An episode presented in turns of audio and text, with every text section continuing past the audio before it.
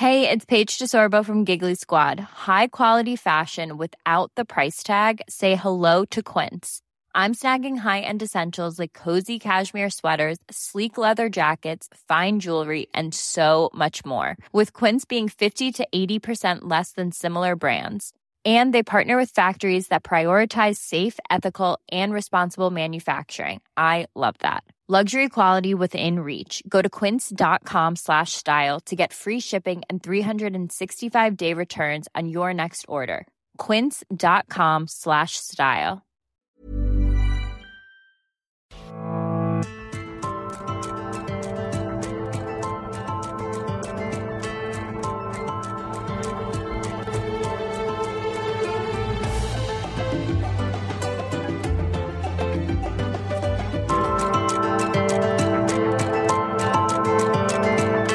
Heraldo Media Group presenta Me lo dijo Adela con Adela Micha.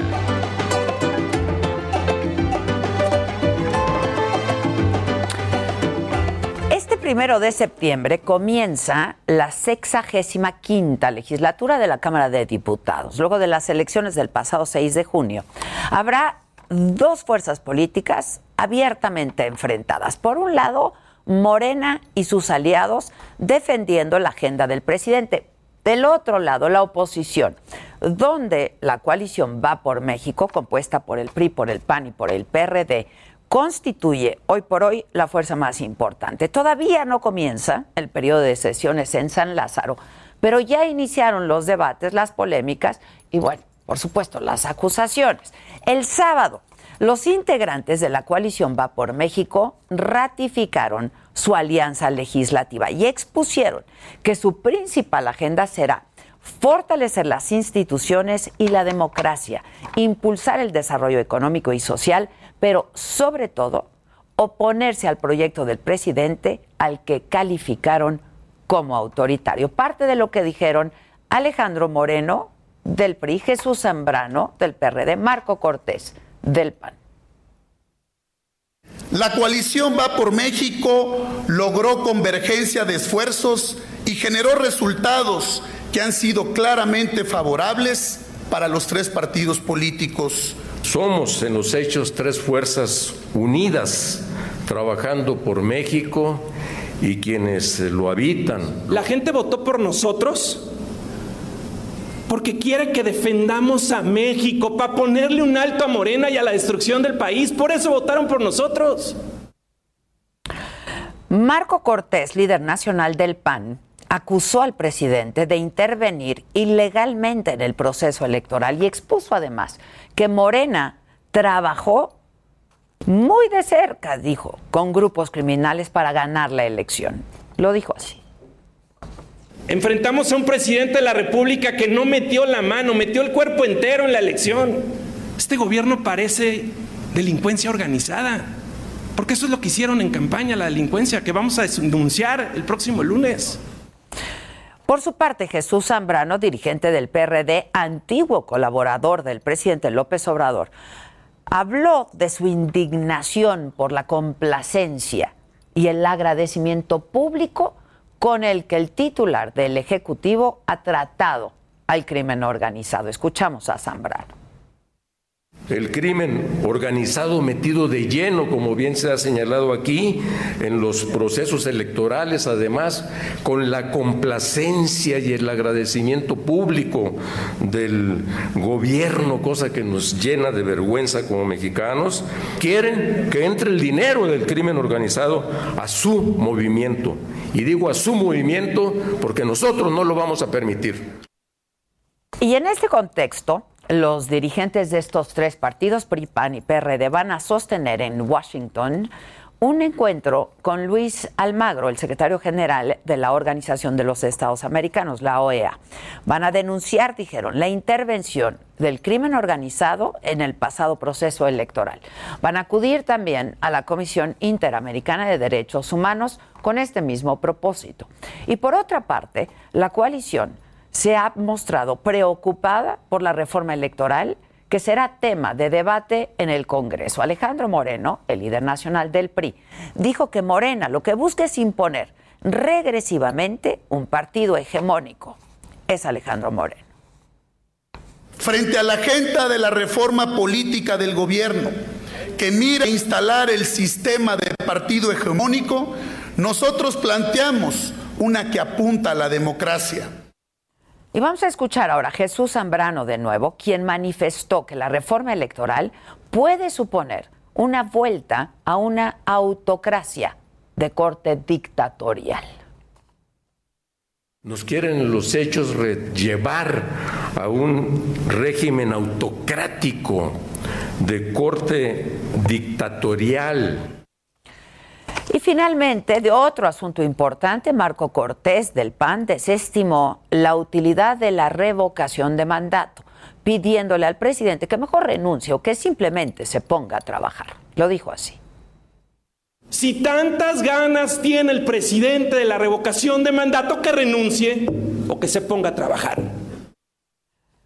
En respuesta, el presidente nacional de Morena, Mario Delgado, calificó a Va por México como una alianza de la corrupción y dijo que si PRIPAN y PRD en verdad quisieran ayudar a erradicar a los grupos delincuenciales de la vida política del país, terminarían con sus redes de complicidades y cooperarían con las autoridades dejando de lado los montajes mediáticos.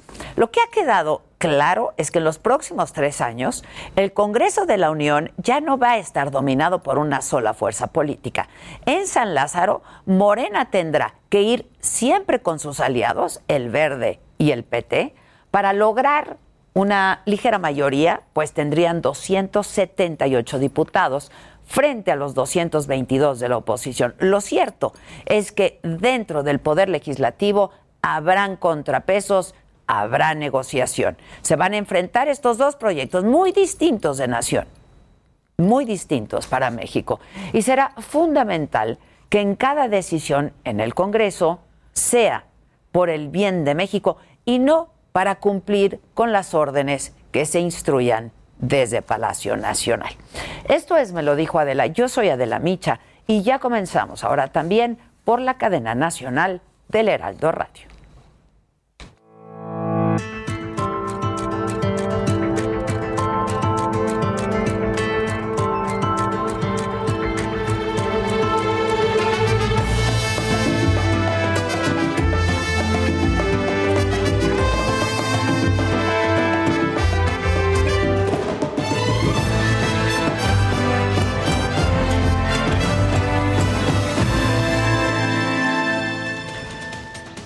Hola, ¿qué tal? Muy buen día ahora para quienes nos sintonizan en este momento a través de la cadena nacional del Heraldo Radio. Les damos la bienvenida, los saludamos con mucho gusto. Esto es Me lo dijo Adela, yo soy Adela Micha y esta es información de la mañanera. El presidente habló de la reunión que van a tener los líderes de la coalición Va con México con la Organización de Estados Americanos, de esto que les hablaba hace unos minutos, para denunciar la presunta intervención del crimen organizado en las elecciones del 6 de junio. Y dijo que no le preocupa y que vayan. De hecho, les mandó esta advertencia. Pues que tengan cuidado nada más, que no vaya a ser que este, estén involucrados en el caso de García Luna y que anden con cuidado y tienen derecho de quejarse. Y además dijo que lo que está haciendo el bloque opositor es pura politiquería y aseguró que la OEA tiene las puertas abiertas de México para investigar lo que quieran. No solo la OEA, la ONU, cualquier organismo que quiera venir a investigar, que vengan. No había ninguna restricción. En Ningún problema. Y sobre la revocación de mandato, el presidente insiste en que sus opositores se pusieron de acuerdo. Los calificó de salinistas por frenar la aprobación de la ley reglamentaria en el Congreso y aprovechó para criticar otra vez al Instituto Nacional Electoral por ser truculentos, dijo él, con esta consulta. Lo otro es el INE, que también para que no se lleve a cabo la revocación del mandato, la consulta. Están pidiendo muchísimo dinero, creo que 2.500 millones de pesos, para que la gente diga, no tiene caso, este, ¿por qué gastar tanto en eso? Y sobre el incendio en una plataforma de Pemex en Campeche, el presidente confirmó, sin dar cifras, personas heridas por quemaduras y desaparecidas durante el incidente y confirmó también el fallecimiento de una persona. Deseamos de todo corazón que se recuperen los heridos y que aparezcan los que se están reportando como desaparecidos. Y vamos ahora justo hasta Palacio Nacional. Ahí sigue mi compañero Francisco Nieto con más información de la mañanera. ¿Cómo estás, Paco? Adelante, buen día. ¿Qué tal, Adela? Muy buenos días. Sí, aquí seguimos en Palacio Nacional y hoy el presidente López Obrador inició la mañanera lamentando las afectaciones y las muertes que dejó el huracán Grace y el accidente, como tú ya lo adelantaste, en una plataforma de Pemex en la sonda de Campeche dijo que no fue un fin de un buen fin de semana y adelantó que este martes estará en Veracruz para dar a conocer el plan de ayuda a los damnificados de este huracán. Estará Adela en Jalapa para dar a conocer este plan. Incluso se quedará en el estado para hacer la mañanera el próximo miércoles. También va a ser ahí eh, esta reunión con el gabinete de seguridad. Y en el caso del accidente petrolero, pues informó un muerto heridos y también hay desaparecidos, por lo que deseo que pronto sean encontrados estos trabajadores de Pemex. Y Adela, hoy el presidente dejó ver que los Moreira podrían estar detrás de los amparos que impiden eh, el proyecto, que se lleve a cabo el proyecto Agua Saludable para la comarca lagunera. Adelantó que dejará que se den los diálogos en Durango y en Coahuila sobre este tema para determinar qué hacer con dicho proyecto, es decir, si va o no va este proyecto.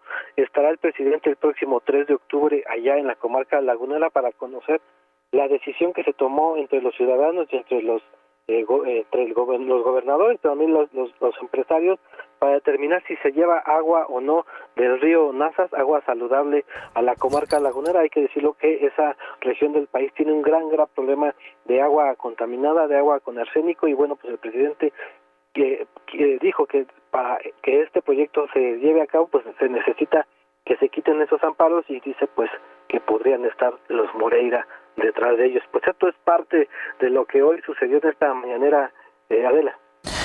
Gracias, Paco. Buen día. Gracias. En más información sobre la revocación de mandato, el coordinador de Morena en el Senado, Ricardo Monreal, dijo que la función del Poder Legislativo como creador de leyes es insustituible, por lo que cualquier disposición o lineamientos que surjan de algún órgano autónomo como el INE deberán estar subordinados a la ley general que crea el legislativo. Vamos a escuchar. Es Ricardo Monreal. El hecho de que no se haya autorizado el periodo extraordinario no implica que la ley esté muerta o que no se vaya a expedir la ley reglamentaria de revocación de mandato. Lo haremos en el primer acto, en el primer día de las sesiones que tendremos a partir del primero de septiembre. Por su parte, el consejero presidente del INE, Lorenzo Córdoba, reiteró que el Consejo General de ese instituto aprobará los lineamientos para la revocación de mandato y señaló que no pretenden legislar, sino tomar las previsiones presupuestales y logísticas para que ese ejercicio se lleve a cabo de forma democrática, legal y exitosa. Esto dijo Lorenzo Córdoba. Hay que ser claros. El INE no pretende legislar ni sustituir al Congreso en sus facultades y atribuciones constitucionales, como se ha venido diciendo pero tampoco puede, por retrasos que no le son atribuibles, poner en riesgo la eventual realización de ese ejercicio de democracia directa por dejar de tomar las previsiones necesarias en espera de una ley secundaria de revocación de mandato que, según el plazo estipulado por la Constitución, debió emitirse hace más de 430 días. En otros temas, en el panorama general de la pandemia, la Secretaría de Salud reportó ayer 7.658 nuevos contagios. Recuerden, los domingos y los lunes, la verdad es que disminuye eh, pues las cifras porque mm, como es fin de semana no se registran en su totalidad. Pero esto nos da un total hasta este momento de 3.225.073 casos confirmados de, de acuerdo a la Secretaría de Salud. Se registraron 228 nuevos decesos, con lo que el número de fallecidos ahora es de 253.155 personas. En los datos de vacunación, ayer se aplicaron solamente 279.498 dosis, con esto suman 80 millones 683 mil 655 vacunas aplicadas de las 93 millones, casi 94 millones que han llegado a nuestro país. 56 millones 277 mil personas han recibido por lo menos una dosis de vacunación. Hay 13 millones 309.250 dosis que o no han sido aplicadas o no han sido registradas en el sistema como ya usadas. Y bueno, desde el viernes hay una enorme demanda de vacunas en la sede que está en el Deportivo Xochimilco. Han habido aglomeraciones, enojos, molestias, los jóvenes tuvieron que esperar este fin de semana durante horas bajo la lluvia. Al respecto, la jefa de gobierno, Claudia Sheinbaum, confirmó que han llegado personas de otros, de otros estados y ha llamado a los padres de familia y a jóvenes de 18 a 29 años para que ayuden a que la vacunación se lleve a cabo de manera ordenada. Esto nos pide y les pide Claudia Sheinbaum. Lo que pasa es que tampoco puede haber pues esta revisión exhaustiva. Eh, muchos jóvenes de 18 a 29 años pues no tienen un comprobante de domicilio a su nombre porque o viven con sus papás, mamás o sencillamente rentan en un lugar. Entonces pues normalmente lo que hacemos es creerle al ciudadano y por eso es el apoyo que estamos pidiendo a todos para que se eviten estas aglomeraciones. La Ciudad de México contará con el nuevo Centro de Atención Temporal Morelos, que va a tener una capacidad de 183 camas, 33 de ellas con ventilador. Se prepara también otra sede en el antiguo Hospital de Tlatelolco, que va a ser habilitado en septiembre. Así lo presentó Zoe Robledo, director general del IMSS. Este es el pabellón de cuidados, de cuidados intensivos. Hay tres pabellones más con 54 camas cada uno de ellos para la atención de pacientes hospitalizados. Son 5.600 metros de, construcción, una capacidad para atender a más de mil eh, personas eh, al mes, 496 eh, trabajadores. A partir del día miércoles van a estar aquí pues atendiendo. Vamos ahora a la colonia Centro. Ahí está Juan Rodríguez, mi compañero. Esta mañana se incendió la bodega dentro de un local. Alan, ¿cómo estás? ¿Qué pasó?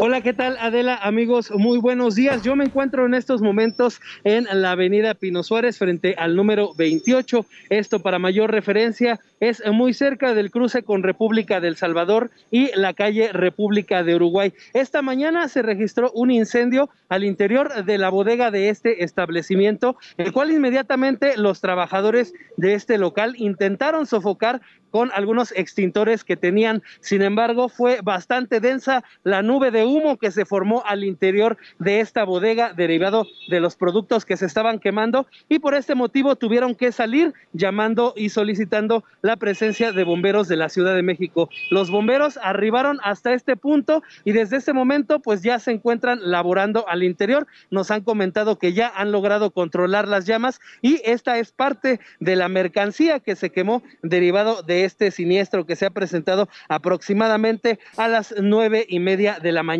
Por lo pronto, Adela, es el reporte que tenemos ya personal de la Secretaría de Seguridad Ciudadana se encuentra resguardando alrededor de esta zona y por tal motivo pues tenemos algunos peatones deambulando en la vía pública en la zona del arroyo vehicular, por lo cual hacemos una invitación a todos nuestros amigos automovilistas que salen del primer cuadro de la capital a manejar con mucha precaución si es que pasan por este punto. Por lo pronto, Adela, el reporte que tenemos desde el centro histórico de la Ciudad de México. Muchas gracias, gracias, Alan.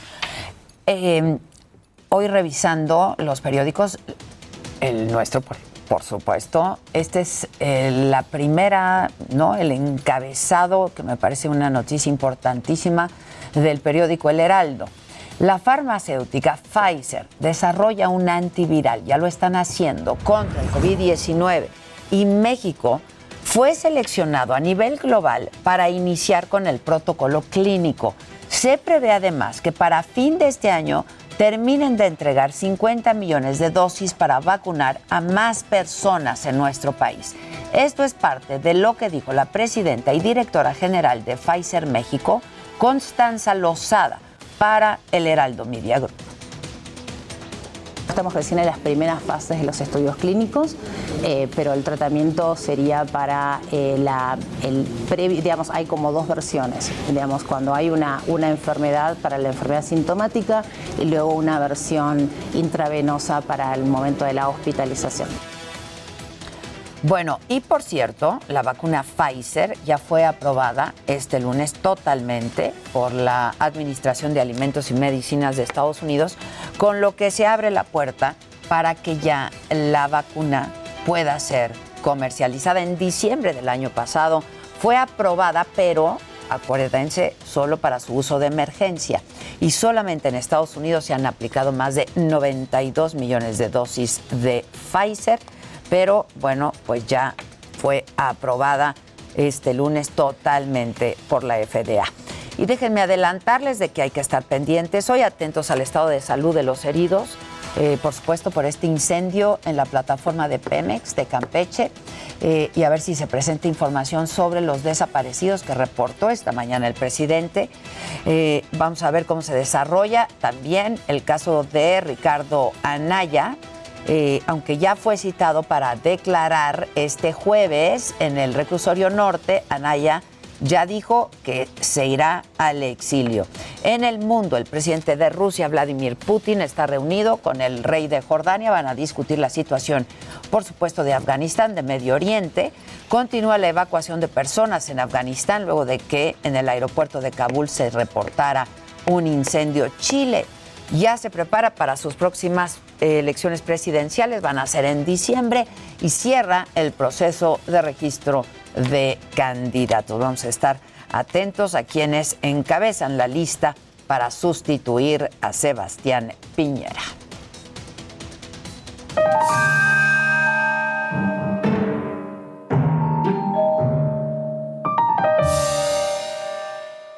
Buenos días, radio. Hola, mamáquita. Hola, de, ¿cómo estás, Adele?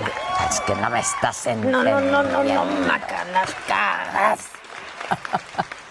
Buenos días, es lunes. Es lunes. Es lunes, radio. Con un ánimo y con un brillo. Que saludando a todos, que si Tampico, que si Hermosillo, que si toda la República. Puebla, que la verdad nos atendieron muy generosamente, que estuvimos el viernes transmitiendo desde allá Saga Live.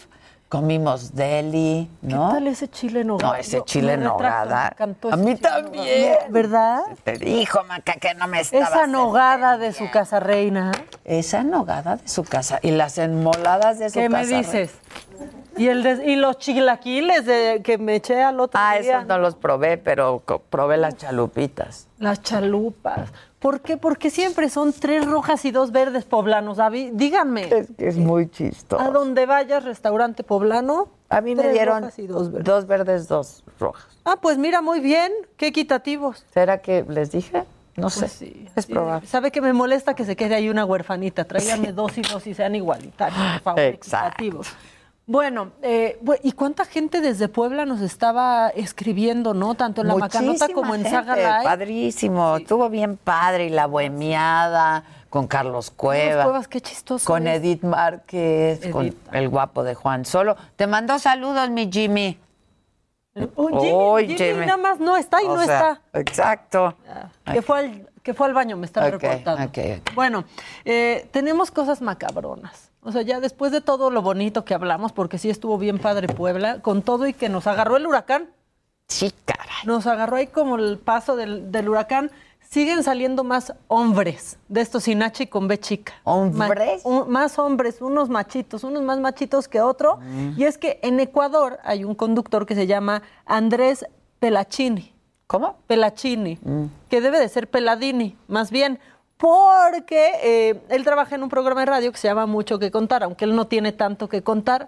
Se puso, se agarró, o sea, no pueden con las feministas y dijo, a ver, y que salgan ahora las feministas y las del pañuelo verde, a hablar de las de Afganistán.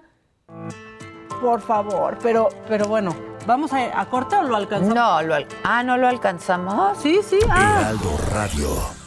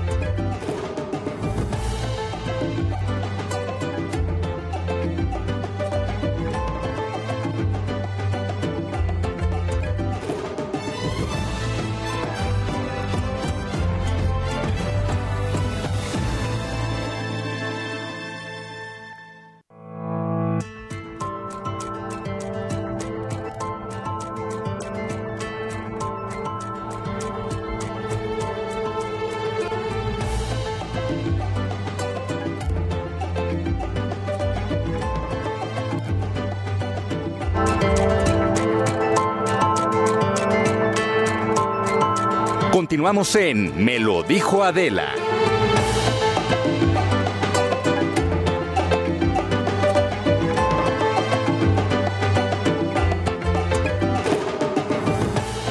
Bueno, pues ya estamos de regreso, tanto en radio como en tele, eh, del Heraldo Media Group, y ya está con nosotros aquí en el foro. Cintia Ramírez es una joven mujer mexicana que vivió en Afganistán. La buscamos, gracias Cintia por estar hoy aquí. Ya un poco platicábamos un poco fuera de- del aire, pero sí en Facebook y en, en YouTube de Saga, de cómo fue tu experiencia. Tú viviste ahí algunos, al- ¿cuánto tiempo? El- al inicio fue un poco más de un año, la segunda vez fueron Unos cuestión meses. de meses. Ok, ok. ¿Qué, co- co- ¿Por qué te fuiste allá? ¿Cómo, ¿Te casaste con un Sí, afgano? ¿Cómo sí. lo conociste? Cuéntanos Sí. un poco tu historia. Eh, bueno, yo eh, lo con- conocí a mi esposo realmente por eh, un contacto. Bueno, él tiene familiares aquí en, en Baja California. Yo lo conocí a él por la comunidad musulmana. Entonces yo me fui a casar con él a Londres. Él vive en Londres, es residente. Bueno, ya es eh, ¿Pero se conocieron dónde? en Londres.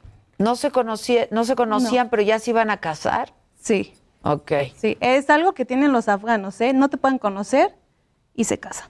Ok, que pasa en, en- en muchas Sí, sí, comunidades, claro. que incluso no se arreglan los matrimonios, matrimonios, sí, claro. y, y incluso Bueno, sin conocerse. Yo con él, yo estaba estudiando Derecho. Se chatea, o sea, por, Sí, hablábamos. Yo ya conocía a, su, a sus familiares de aquí. Entonces ya se acordó. Él me dijo, ¿sabes qué? Vamos a casarnos. Pero yo así de, oye, pero si no me conoces, no importa, vamos a casarnos. Mi papá no me creyó, mi hermana no me creyó. Mi familia es muy trabajadora, es muy honesta. Es una familia hermosísima la que tengo.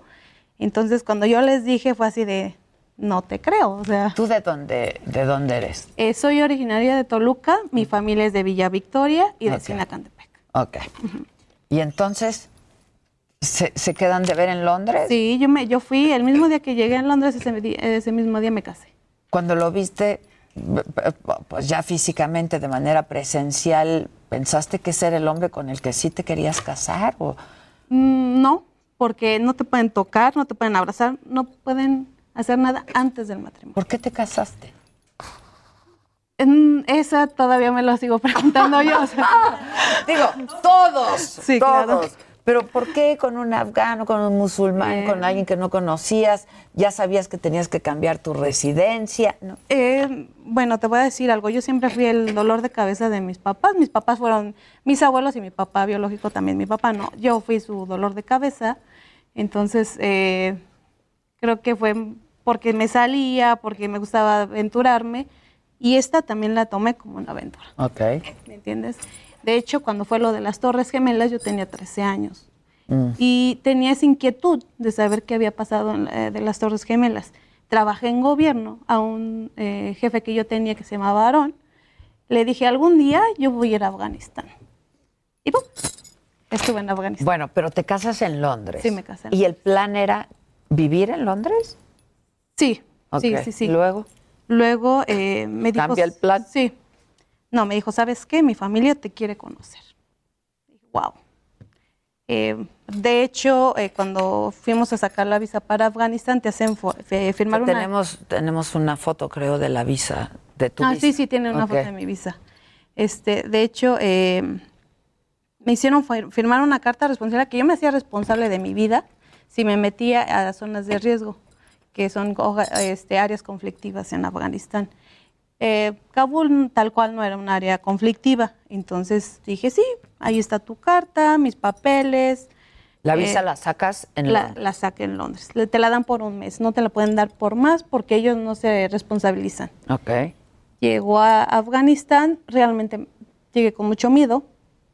Yo dije, me van a poner una burka. Yo vi una foto tuya con burka. Bueno, No, eso es hijab. eh, el, Ah, el hijab, el hijab, ajá, es un velo. Entonces, sí tienes que respetar sus costumbres, sus, su cultura de allá. No puedo llegar con, ay, hola, soy México y soy de México, me voy a descubrir, no, para nada.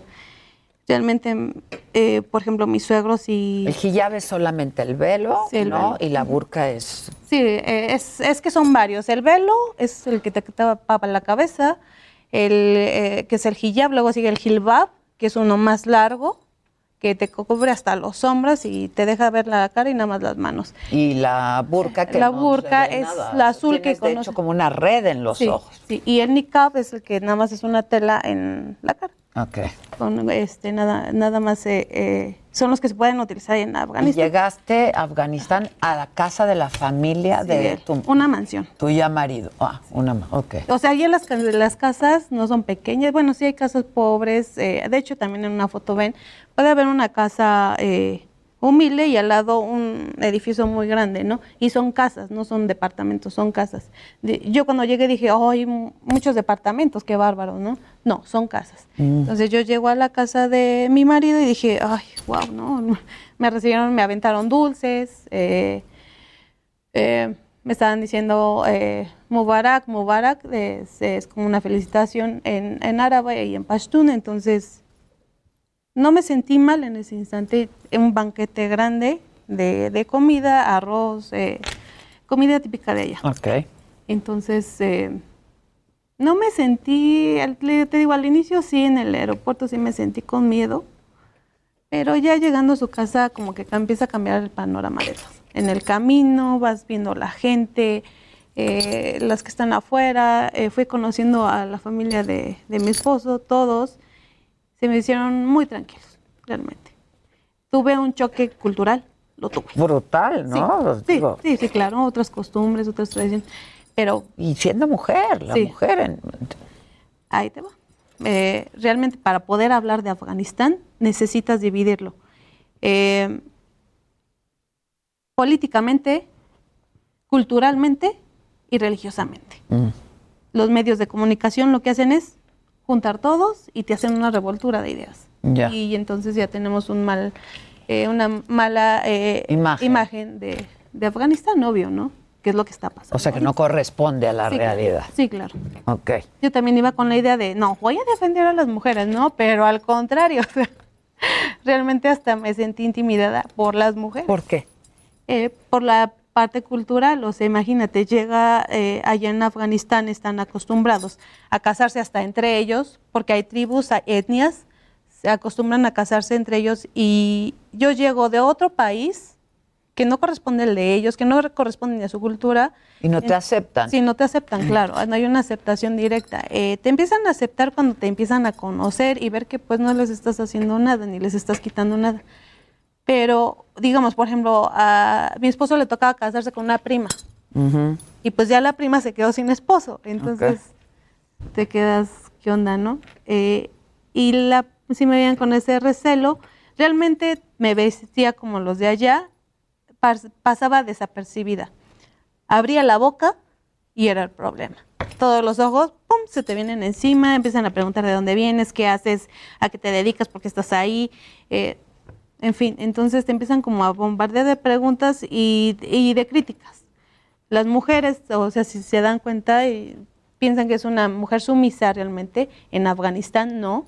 Las mujeres de Afganistán tienen acceso a make-up, a maquillaje, eh, peinados, no se diga, hay muchas eh, beauty shop, entonces de ropa igual no se diga, son extremadamente vanidosas. Ahí fue ¿Se visten? Sí. Y llevan encima luego la... Sí, claro. Y su ropa es, o sea, divina. En las bodas no se diga. O sea, tiran la casa por la ventana. No es como aquí 200, 500 invitados máximo. Ahí son 4 mil, 3 mil invitados. Entonces, imagínate ver a todas las mujeres de ahí porque las separan. Separan hombres de mujeres. Entonces también fue algo wow, así de... Mi primer boda que fui, ahí en Afganistán, eh, sí fue sorprendente la cantidad de gente, los atuendos de la gente, eh, de los novios, la separación, los bailes. Eh, hay un baile tradicional que es el atán, se llama atán, y bailan, obvio, mujeres con mujeres y hombres con hombres. Y hay una división en el salón. Y yo así de, ¿y por qué no los juntan? ¿Cuándo van a bailar la cumbia juntos? no tan acostumbrado que estás tú a... Sí, es un choque cultural, ¿no? Entonces ese, ese como que, esa es la imagen que tenemos de acá de Occidente, de Medio Oriente o Asia, ¿no? En este caso, de queremos ver lo que nosotros vivimos diariamente en otro país, ¿no? Lo que para nosotros es normal, para ellos no, no es normal y viceversa, para lo que ellos es normal, para nosotros es una aberración. Pero es normal, es parte de su cultura. Ya, pero eh, pues es terrible normalizar que la mujer no tenga sus derechos plenos, ¿no? Que todavía hasta el día de hoy sigan habiendo pues mujeres que mueren apedradas, lapidadas, ¿no? Este, eso, eso pues es no solo para Occidente, digo, para el mundo, el que pues esa situación siga persistiendo en algún lugar. No, de hecho, en el eh, cuando fue lo de latigazos, pedradas, fue, acuérdate, cuando estuvo el, el gobierno talibán, que fue del 92 al 2001. Sí, por eso. Ajá, en ese momento sí fue... Estos 20 años las mujeres, ¿no? Adquirieron, hicieron valer sus derechos. Los tenían en, en su momento, acuérdate, vino la, eh, cuando fue lo de la Unión Soviética en el 78, eh, las mujeres tenían los mismos derechos y obligaciones que los hombres. De hecho, se quería hacer un país laico, un país hasta ateo. Eh, no, eh, después ya vienen los problemas del 78 al 92, la, eh, la, pe- la pelea por el poder entre soviéticos y ya este, los moaidines que fueron eh, financiados por Estados Unidos. Entonces, en ese conflicto como que las mujeres perdieron algunos derechos. Ya cuando llegan los talibanes, ganan los moaidines, que son los, los talibanes, ya las mujeres totalmente perdieron muchos derechos y tuvieron muchas restricciones. Ese es el miedo actual que tienen las mujeres. De que Eh, vuelva a ocurrir de que esto vuelva a ocurrir. con los talibanes Sí, en el poder. Ahora, dime algo. Este, ¿Qué hacías tú todo, todo este año, por ejemplo, en Afganistán? ¿Cómo era tu vida? Mi vida, como era parte del el grupo étnico Pashtun, los Pashtun son muy cerrados, son muy, eh, las mujeres son muy hogareñas. El típico, la mujer se queda en casa y el hombre se va a trabajar. Ok. El, el hombre es quien provee. Entonces, eh, ¿Vivían solos? ¿Tú y tu marido? no, ¿O vivían todos juntos. Ok. Todos juntos, mis concuñas, mis cuñados, los hijos. Era una casa muy grande, las habitaciones todas con baño completo, eh, dos, eh, dos, dos salones grandes, uno chiquito, eh, dos cocinas, Ok. por la cantidad de gente que éramos, ¿no? Entonces, eh, ¿yo qué hacía? Me paraba, veía los animales, eh, mi suegro eh, plantó toma, eh, plantaba tomate, eh, hierbabuena, me dedicaba a limpiar esa parte, limpiar la casa, cocinar. ¿Y tuviste una buena relación con tu marido y con la familia de tu marido? Mm, Con él, igual otro choque cultural. Con la familia de mi esposo sí, la- eh, tuve una buena relación al final. Porque bueno, vas y te muestras lo que eres. O sea, ¿en algún momento te enamoraste de tu marido? Mm, buena pregunta. Eh, creo que sí, sí lo quise. Ok. Sí, sí, sí. Pero como no estaba en ese momento con él, yo lo odiaba por haberme dejado sola, ¿no? ¿Pero qué fue lo que pasó? O sea, de pronto te dijo, yo ya me voy Sí, tengo que trabajar. y se Y mi regresa a te quiere conocer, sí, claro. Y de hecho hice la extensión de visa.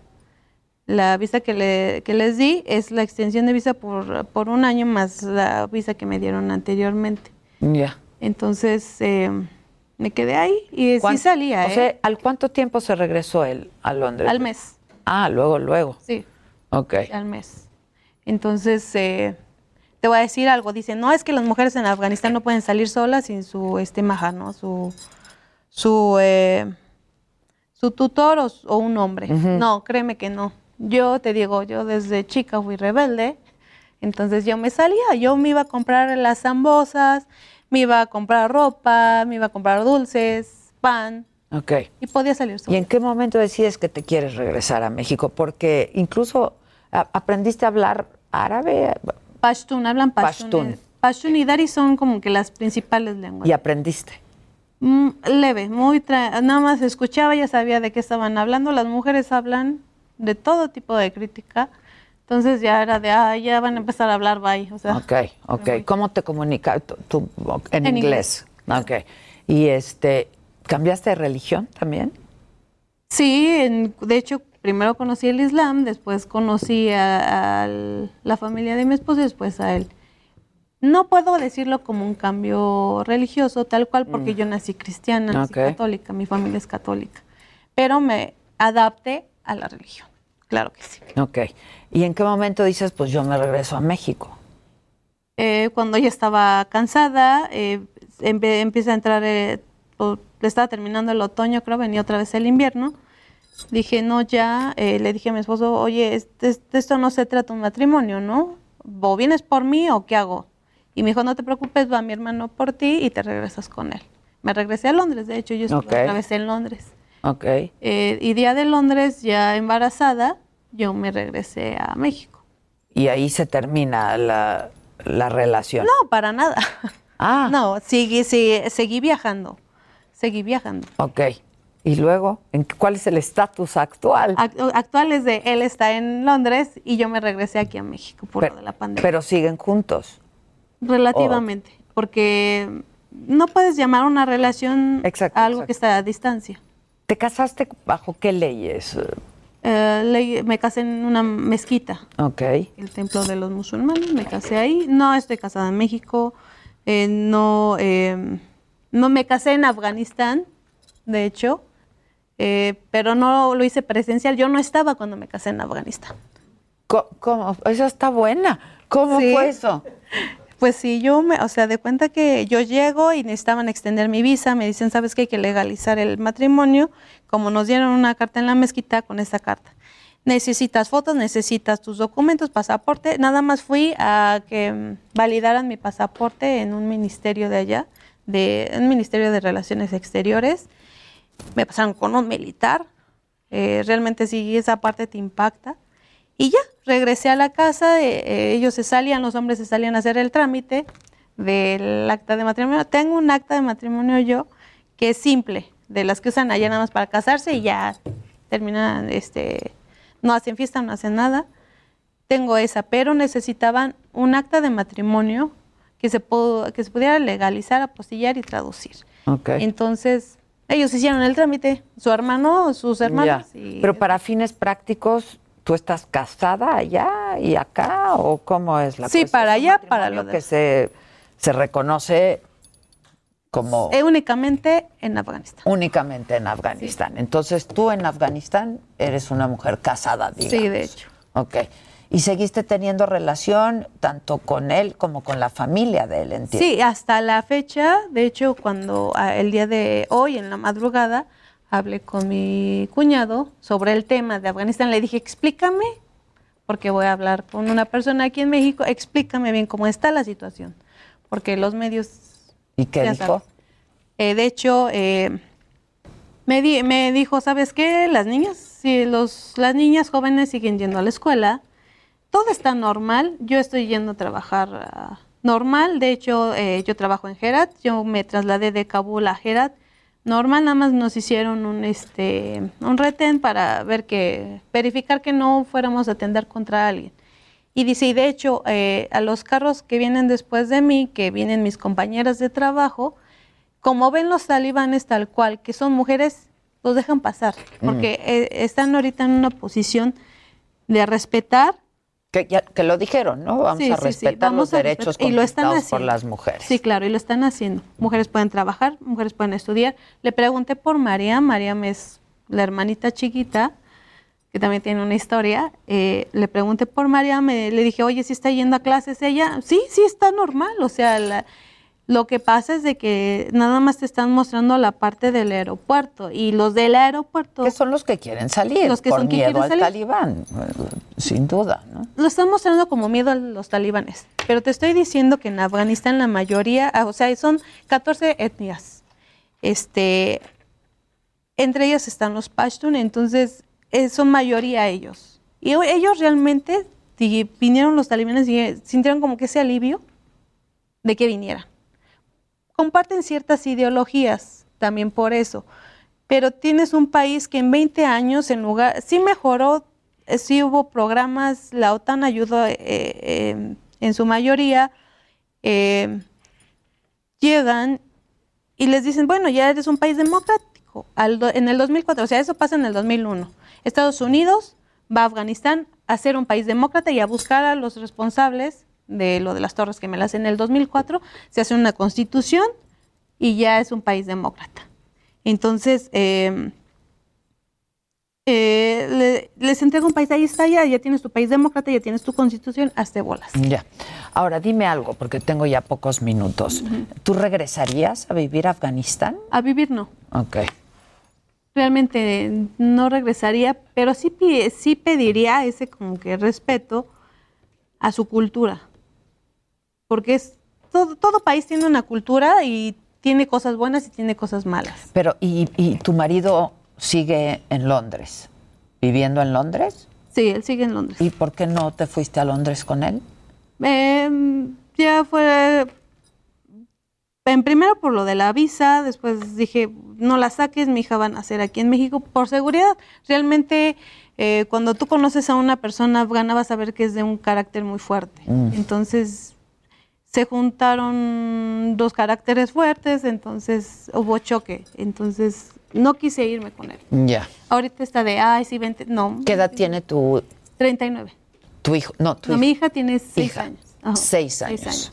Y ya la conocieron sus abuelos. Claro, claro. Ok, La vieron, wow. ok. ¿Y cómo estás educando a tu hija bajo qué No la estoy educando bajo ningún tipo de religión. religión? De hecho, tú puedes entrar a mi casa y vas a ver a un Buda Gautama, vas a ver eh, el nombre de Allah y de Mohammed, vas a ver un Cristo, vas a ver un Jesús, eh, eh, vas a ver lo que quieras de religiones. ¿Por qué? Porque para poder entender lo que pasa en el mundo, debes de entender todas las religiones, ¿no? También. Entonces, eso que yo quiero que haga mi hija cuando crezca, que entienda que cada religión es diferente, y van al mismo concepto, a la misma idea de tener paz, de portarte bien, de no hacer el mal. Entonces, quiero que mi hija crezca con esa idea, de que todas las religiones llevan al mismo punto. ¿Cómo fue la experiencia de tu hija? ¿A qué edad fue? ¿A, a seis años? Cinco Porque acabas de... re- cinco años. Sí, apenas cumplió seis. Preguntaba... ¿Por qué hablan así? ¿Por qué se visten así? Mamá, yo quiero... Ah, de hecho, se iba con una de mis concuñas a que la maquillara.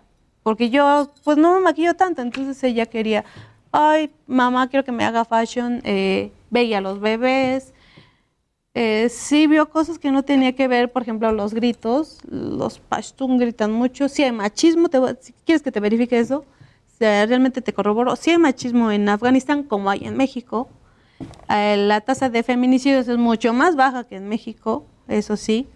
Eh, no están eh, eh, violando los derechos tal cual en, en Afganistán de las mujeres ahorita, ni lo van a hacer, esperemos. Pues esperemos, ¿no? Este, ¿Tú qué haces en México? Tengo un minutito nada más. ¿Qué hago? ¿A Eh, qué te dedicas?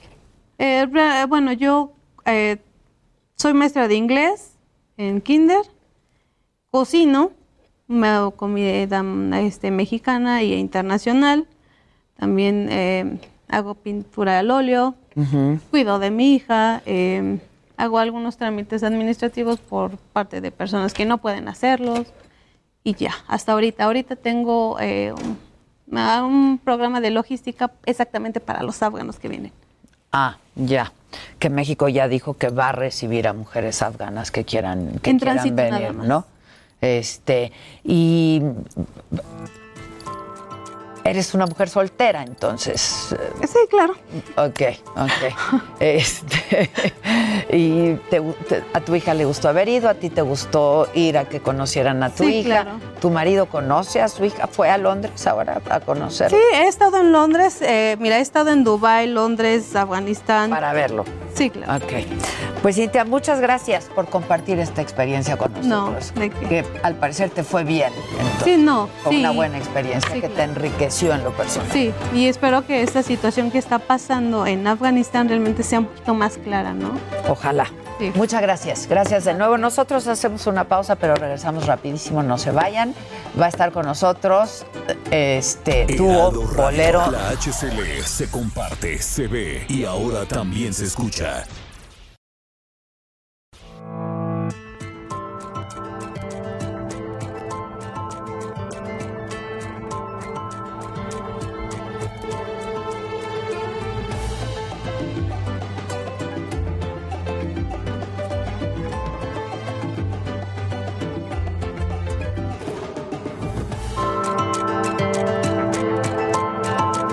Continuamos en Me lo dijo Adela.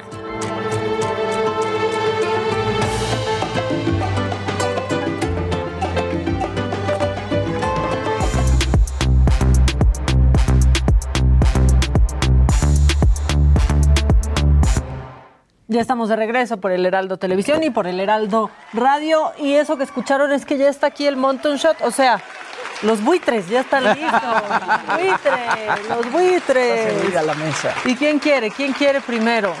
¿Qué? ¿Con ¿Quién quiere vamos? primero y por qué Jimmy? Venga, Exacto. A ver, ¿y por qué Jimmy? Ahí les va. Para empezar, pues una noticia triste. Esta, esta madrugada falleció la estrella del cine de oro, Rosita Quintana, a, las no- a los 96 años. La hospitalizaron, la intervinieron quirúrgicamente para quitarle un tumor en la tiroides y se había dicho que estaba estable y a fin de cuentas no. Esta semana se confirmó eh, que falleció. Ella actuó al lado de grandes del cine mexicano como Pedro Infante, Tintán y Silvia Pinal y recibió reconocimientos de los festivales internacionales de Increíble de era. Moscú, Pero tuvo que ver con la de cirugía. Berlín Ya y de no San claro. Sebastián. Pues yo creo que tuvo que ver con la cirugía y además con que tenía pues ya 96 Sí, claro. años de edad. Eh, fallece hoy en la madrugada y bueno, apareció en películas muy importantes como Calabacitas Tiernas, Soy Charro de Levita y No me defiendas, compadre. Exacto. Pues entonces, así, descanse en paz. Eh, y en otras cosas, eh, No Time to Die acaban de confirmar el estreno de esta nueva película de James Bond después de más de 18 meses de retraso. Por fin se confirmó que esta última película con Daniel Craig como el agente 007, esta es la última vez que Daniel Craig será James Bond, llegará a cines en América el 30 de septiembre. Gran Originalmente esta peli se iba a estrenar en abril de 2020, pero a causa de la pandemia, bueno, se ha tenido que mover su estreno en más de tres ocasiones. Esta peli costó más de 200 millones de dólares y se dice que es la mejor ranqueada de todas las entregas hasta la fecha. Digo, además de todo esto, Billie Eilish fue la encargada de hacer el soundtrack. Aparece Rami Malek, que él fue el ganador del Oscar a Mejor Actor por interpretar a Freddie Mercury en Bohemian Rhapsody. Él va a ser el villano en esta nueva entrega de James Bond y se filmó en Italia, Jamaica, Noruega y Londres. Entonces, esta es la última peli de Daniel Craig, de Daniel Craig como James Bond, que según eh, Luis es el mejor James Bond hasta la fecha. o Es, por lo y su para historia, aparte. O sea, ¿cómo tuvo que aprender a, a Sí. manejar? Claro. Para, para ser James manejar Bond. para ser ¿Cómo James no Bond, sabía sí, manejar sí. Daniel Craig? O sea, a mí me parece que es el, el James Bond más apegado a los libros, ¿no? Es La- mi la- favorito, sí. después me- de Sean Connery. Sean Connery iba a decir también espectacular. Y, y esta, esta última película es muy importante porque además se habla de todos los rumores de lo que será el nuevo Bond, ¿no? Que incluso se ha hablado que podría ser una mujer, que podría ser eh, afroamericano, etcétera. Digo, no, Eh, Idris afro- Elba, ¿se Idris? Elba me parece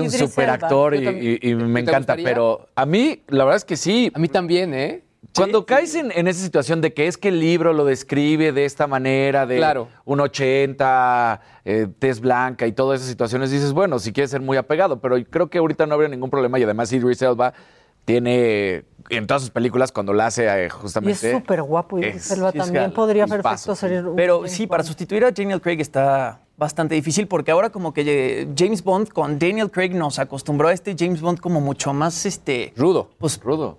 Sí, Ese que no es de Pero acción. también no es es de- no más es de- elegante, ¿no? Sí, o sea, sí O se, sea, se está nota cañón. como. Es que se ve como un James Bond más serio, quizá, pero al mismo tiempo, pues muy.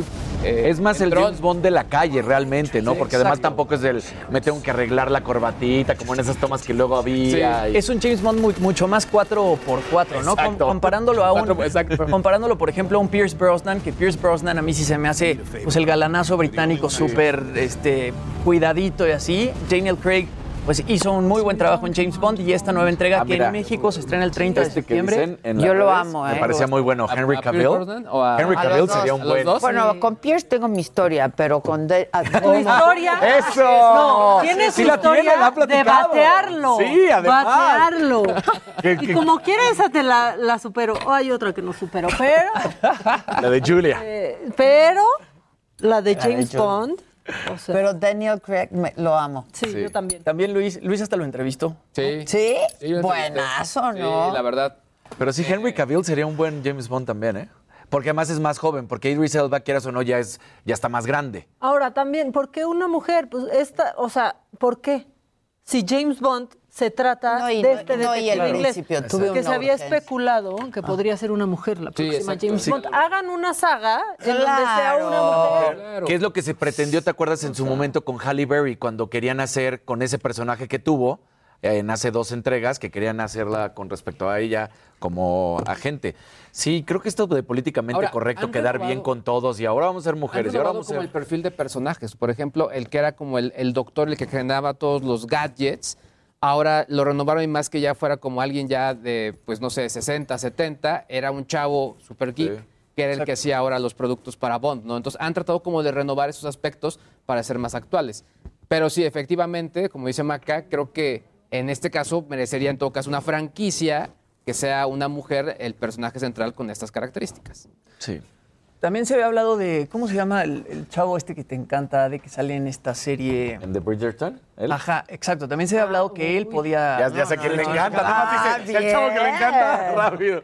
Sí, pero- hombre me ¿Y quién fascina. iba a ser Black Panther? ¿no? Sí, pero que ya no. Pues que ya no, nada más no va a estar en Bridgerton. Sí, no. Se nos no, arruinó yo la no serie. Voy a ver Bridgerton. No vuelvo a él, consumir a no Shonda. Rhimes. No, no, no.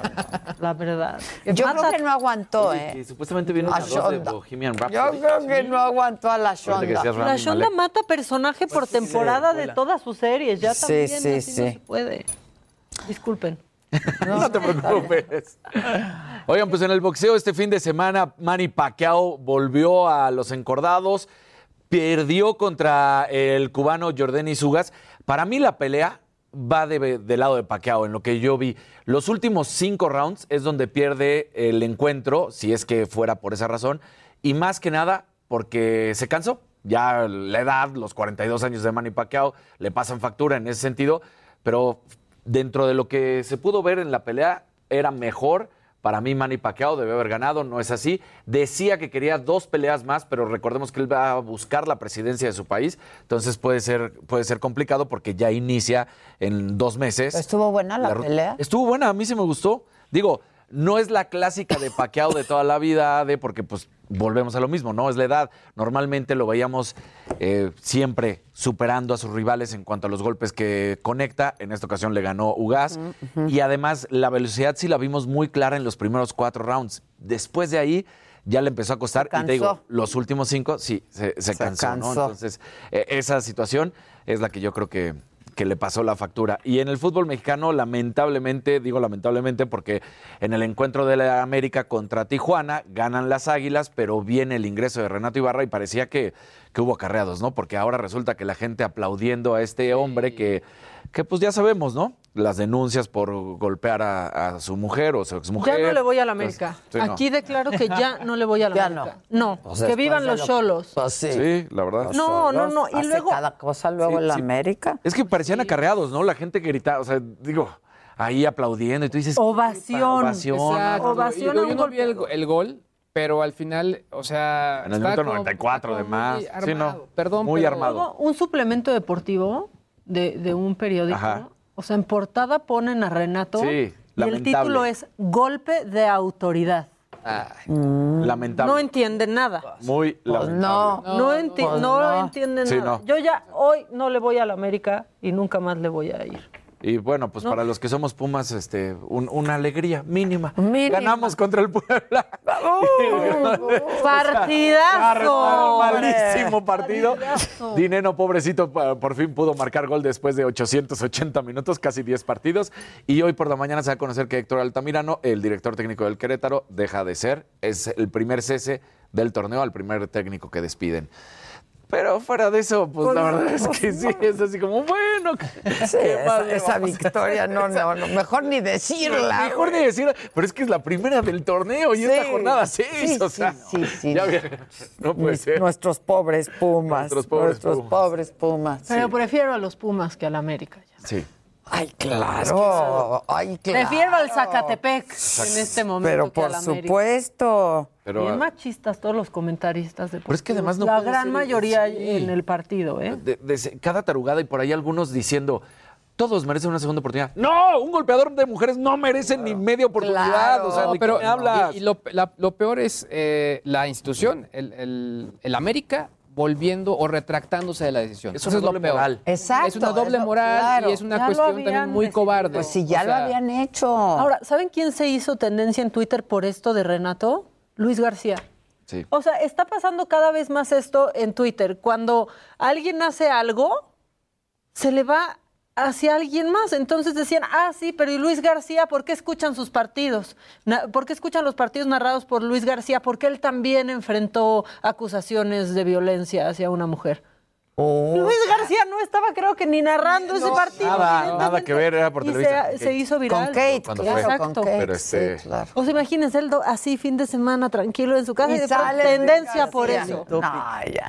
Es que en serio ya es un basurero. también. Tratando de embarrar así como, vamos para Yo el otro lado, vamos a TV Azteca, que TV Azteca tenemos nada que ver que- ahí. O sea, Exacto. dices, no. Twitter muy mal, Luis. Que viva el. Zacatepec, abajo el América. Por lo menos en México, Twitter muy mal. Y la verdad es que está perdiendo cada vez más eh, público. Pero en México continúa muy El fútbol en México nadie lo está viendo y esa es la realidad. Cada vez pierde más audiencia y A luego nosotros estábamos partidos. hablando del Twitter. Sí, sí, pero bueno. ta- también, Pero es lo también. todo. Es ¿Sabes lo mismo. Todo, maldito lunes. Oiga, una, una nota más Y de luego color. 5G y sin Exacto. 4G. O sea, así todo no mal. uno. Así no puede ser, ¿no? Así no se puede. Ed Sheeran, me voy a meter en las secciones de Jimmy, pero com- amo. Compró un teléfono celular por primera vez Ah, en cuatro años. ¿Qué? Se compró un Nokia 3310. Básicamente, Ed es de esas personas que dice, yo no quiero ver la vida a través de un teléfono y no voy a tener ya teléfono. Tienes razón. Pero con el tema de la pandemia, llegaba, eh, se confinaba, lo encuarentenaban y el gobierno de Ciudad Pérez le decía, oye, ¿dónde te encontramos? Pásame tu número de teléfono. Entonces tuvo que comprar uno y se compró uno que curiosamente la gente de Nokia revivió, que es de esos modelos donde conocimos la Viborit, eh, aquel juego icónico de Nokia. Y eh, este Nokia 3310 es un, digamos, modelo renovado en ese sentido. Eh, no puede bajar ningún tipo de red social, sus redes sociales las llevan sus community managers y es el teléfono que él tiene en este momento. Ándale. Pero si puede hacer zoom en ese teléfono o no. Nada, nada, Sí, o sea, ¿Tiene sigue cámara? también como sin teléfono. Pues sí, básicamente pa- para que le llamen y ya. O sea, Pero regresar puedes- lo básico del teléfono, sirve Re- para llamar. O sea, Exacto. no tiene ni cámara. No tienen, bueno, sí, ese teléfono según yo sí, tiene cámara, pero es una cámara bastante, bastante Pero pues, tiene limitada. lo más icónico de Nokia. La viborita. Exactamente. Tiene la viborita ya con Exactamente. Ya con la viborita. Bueno, lo más icónico era que ese sí se te podía caer desde el tercer piso y no le pasaba nada. No, ¿y cuánto Ese- tiempo lo cargabas? Lo cargabas una vez y Oh, duraba. Hasta los celulares aguantaban más antes. así Todo, como las todo, de verdad, ya Sí, nos exacto. entró la nostalgia del pasado. ya Exacto. todo Ya, ya. Una nota más y lloramos. Sí, Una más y exacto. Una más y les pongo el video que le mandé a No, Maca. no, no, no, no. Síganle, síganle. Ya. ¿Quién quiere o quieren que yo? ¿Quién quiere? ¿Traes macabrón? Sí, hay macabrón. ¿De risa? Muchas ganas. ¿Quieren risa? Sí, risa, risa. Ay, Dios santo, bueno, es que no les puedo dar tanta risa, aunque eso está bonito. Y ya que tú te metiste en los temas del Jimmy, yo voy a meter en los tuyos, porque crean en Japón una muñequita con inteligen- inteligencia artificial, pues para los abuelos que no han podido ver a sus nietos en mucho tiempo. Es una nietecita Ahora, virtual. es una nietecita virtual, solo que esta no les va a contagiar gripa, mamá. Eso está muy bien. No Ni piojos, ni nada de ni eso. los piojos. Ahí estamos viendo algunas eh, imágenes. Se llama Ami Chan. O sea, y esto, pues sí es en gran parte porque sí han estado en un aislamiento, pues, severo. Así habla Michan. Está con su abuela. No, no, ya extraño el pasado, de verdad. Ya ni los nietos pero, son como ah, Pero son de esas cosas donde dices, Japón, ¿qué ocurre? O sea, o sea como el Tamagotchi, ¿te acuerdas? Sí, exacto. Igual que el Tamagotchi. Pero sí está padre, porque a medida que van interactuando con la muñequita, esta es capaz de mantener una conversación. hasta las van a heredar. Lo van a acabar heredando a la muñequita.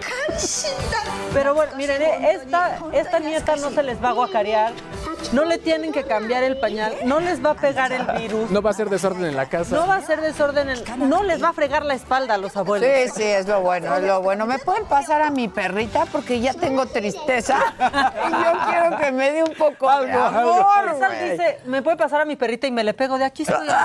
Aquí estoy, ¿qué necesitabas? Perra. Aquí está tu perrita lista. Somos el, el dúo canino, el binomio. El binomio. Binomio Esta canino. la perrita. Y esa es una bolsita de calor. aparte. Esta es una bolsita de La calor. Samantha.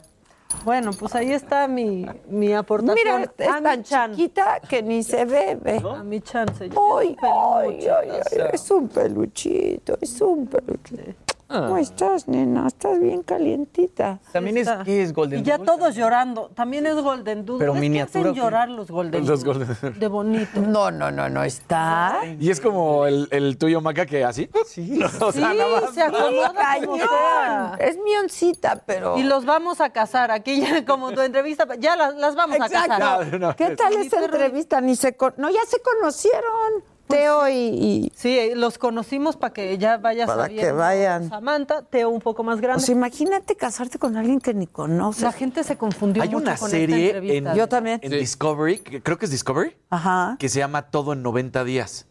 Y trata de eso, justamente, que es una pareja que ya sea la mujer o el hombre que se cambia de país y llega y todo en 90 días. O sea, no conoce a la persona, llegan, se casan y entonces deciden si se van No, a seguir viviendo pero o hay, hay libros que son, o sea, historias desgarradoras de mujeres eh, occidentales que sí se han enamorado de hombres no musulmanes y han cambiado de residencia y viven un infierno. Un infierno. Un Pues la de Sally ¿te acuerdas de esa Esa? ¿Cómo- claro. ay, ¿Cómo se llamaba? Este, Este, ahorita, pero- porque es muy buena. muy es buena, muy buena.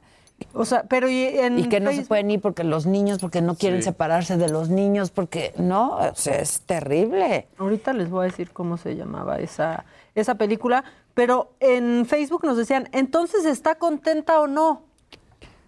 ¿Quién? Entrevistada, es que nos Sí, dejó es que, con claro, un Sí, quedó es que como- signo de interrogación a era como un tema muy bipolar. No, pronto. ella sí está contenta. O sea, dice que fue una experiencia que la enriqueció, enriqueció. mucho, Claro. pero pues que no podría vivir allá, ¿no? Pero que sí fue una buena experiencia, pues tiene a su hija, ¿no?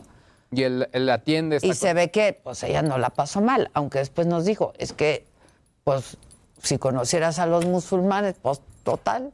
Entonces, ajá. Y entonces, ¿no? o sea, gritan mucho. Este, La película que les decimos es Not Without My Daughter. Not Without My Daughter. Sally ex- Field. que es buenísima y está basada en un libro que es una historia real. Este, pero bueno, pues ahora sí que cada quien, ¿no? Sí. Del 91. Igual búsquenla. Yo creo que puede estar en iTunes. Debe estar. Podría Debe estar, en iTunes. Incluso en Netflix puede ser, ¿no? Sí, ¿O en no? cualquiera de esas Sí, dos. Sí, sí, sí. Búsquenla porque es buenísima, buenísima. Ok, ¿qué- ¿algo más tienes? Pues de risa. O, o sea, el los nietos japoneses. No, y aparte, la gente aquí está peor, dice, qué feo, regálenle un gatito. No, también está feo, ya un gatito, ya no pueden ver a ¿En vez de abuelo, dices? En vez de a la, a la muñequita esta. Bueno, para que haya fe en la, en la humanidad, los patriotas de Nueva Inglaterra apoyaron, mandaron ayuda humanitaria a Haití con su propio avión, mandaron alimento médico para los afectados. Pobre Haití, caray. Sí, Pobre Haití. Está totalmente. Híjoles, pobre. Bill Health International llevó artículos de auxilio, mientras que pues, Robert Kraft, este eh, dueño de los Patriotas, los mandó en su avión y entonces llevó dos cirujanos ortopédicos, tres médicos, una enfermera, o sea, sí mandó el paquete completo para, para tratar de hacer un pequeño cambio. Bueno, déjenme aportar. contarles, porque Iris DM dice, Adela, amo a todo tu equipo. La señora de la casa es la señora de la casa. Siempre la señora va a ser Pero aquí les va para un venenito. Se pintó de rosita, ¿eh? Y Olimpia Iris- Martínez nos dice, en español esa película se llama La Huida. La Claro Huida. sí, Es buenísima. esa Sharo González, muchas gracias, mi querida Sharon. Uy, aquí me están apareciendo colorcitos. Sí, ¿eh? Sharo González Maca, te damos la bienvenida en el Cruz Azul si quieres. Este, miren, yo Así les agradezco. bien, así yo les agradezco. Ya dijo Cholos, ya. Los cholos, porque nací en Tijuana, entonces me quedo ya con los cholos. Pues sí. Y porque estoy orgullosa de que ya piden prueba para entrar a su estadio. Pues es Además, que sí. O Sí. sea, también Ya tengo mi orgullo tijuanense. Ya, con- ya basta. No con el Rosarito Fest de la sí, semana pasada, Fest. pero sí con los cholos. Eso, eso sí, la verdad. Eh, también están diciendo eh, que la invitada estaba como la chimoltrufia, que como de- te decía una cosa, te decía otra. Luis Adán Arriaga dice, Adela, sabemos que Maca te cae muy bien, pero ya es mucho, ¿no? La señora de la casa es la señora. ¿Estás queriendo quitarme aquí mi lugar? No, ¿para qué? O sea, ya en serio. Ay, les encargo, muchachos. Sí, ahorita. Todos se ven con un brillo a pesar de ser lunes. Sí, ya nos dijeron, no sin mi hija. Sí. No sin Exacto. mi hija. Este. ¿Pero es la huida o más bien están La- traduciendo no, a es la huida en. México. Ah, es la huida en México. Y en inglés se llamaba No, without, my daughter. Este. En iTunes está otra que se llama, bueno, tal cual está la traducción literal, es No miré sin mi hija, Ok. del 91. Ah, pues es la misma. Ya ves está. que luego les cambian. Es que justo por eso, y mejor a- aclaramos, ¿no? Sí. Exacto. Eh, además fue que, que fue irrespetuosa con No, ¿quién la invitada? No, No, ¿por qué? no, no, para nada. Marta Gómez dice, yo quiero una nieta de esas porque al paso que van mis hijos será lo más cercano a ser abuela que pueda tener. Por eso yo tengo a Samantita, miren. No, Ay, pues, no, no, pues no. sí, a, a- a falta de nietos que nos ponen a trabajar. Nuestro amigo de la voz creo que se enojó porque pone, qué tristeza escuchar tu comentario acerca, con ese compadre también, acerca del regreso de Renato Ibarra a la América. No apruebo cuando un hombre ejerce agresión sobre de una mujer, pero quienes están a favor del aborto también se convierten en personas nefastas y no... gra- ¿Qué tiene que ver? ¿De qué estaba? Sí, sí. ¿Qué ¿Cómo? tiene que ver el aborto con Renato Ibarra?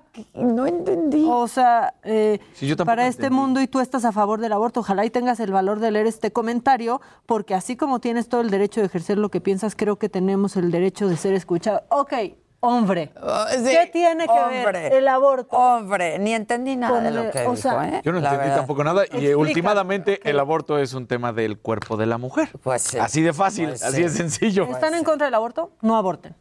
Exacto. Exacto. ¿No? O sea, como también estás en contra del matrimonio gay, no te cases con alguien de tu mismo sexo. Pues sí. Ya, es bien fácil. Si Pero estás en contra de algo, puedes estar en ¿no? contra de algo. Basta. O sea, ya también. Mira, Maca, también para cambiarle, te invitan a los rayados. Dicen que si te cansas de los cholos, que le puedes ir a los rayados. No, los cholos, hasta tengo pelo de cholo. Ya me quedo con los cholos. O sea, yo ya, ya me quedo. Todos te quieren invitar, ¿eh? A su equipo, ya me di cuenta. Los cholos. Con los cholos ¿Que está ¿Cómo bien. te llamas? Dicen. Daniel. Daniel, es que dice, ¿cómo se llama el chavo guapo? De azul. Y entonces volteé a ver quién trae azul. Ah. Porque si no dijeran de qué color, tendríamos que decir el nombre de Exacto. los tres. Daniel. Exacto, Compañeros, todos guapos. Pero Dani, y así cuando me dice Ade, porque cuando si no me dice Daniel siento que me regañan. Entonces, Ahora, ¿qué pasó? Por ¿Qué suerte, hice, no te dijeron el chavo guapo de gris. Exacto.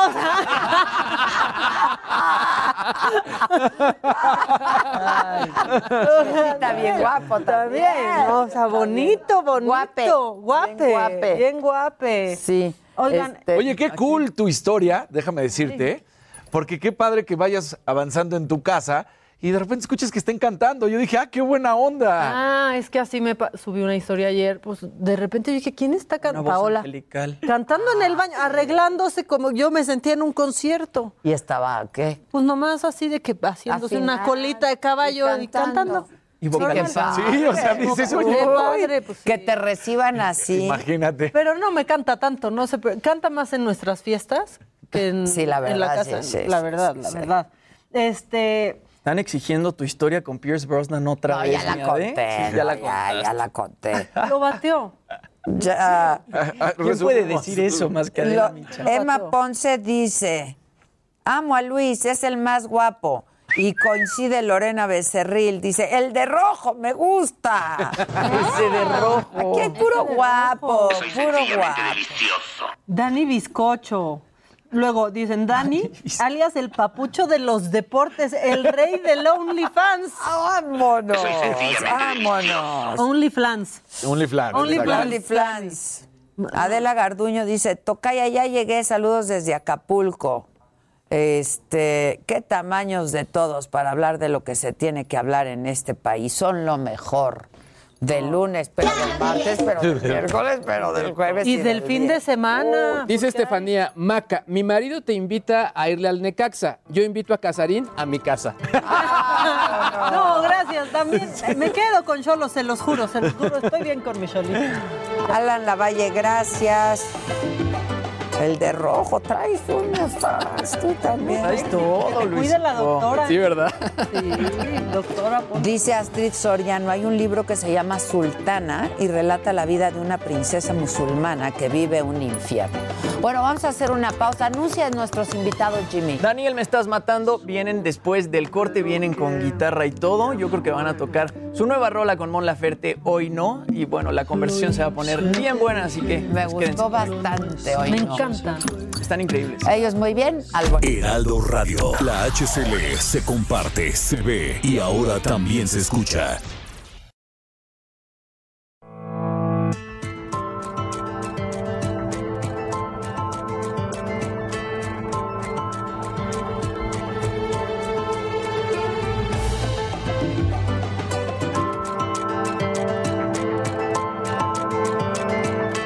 Continuamos en Me lo dijo Adela.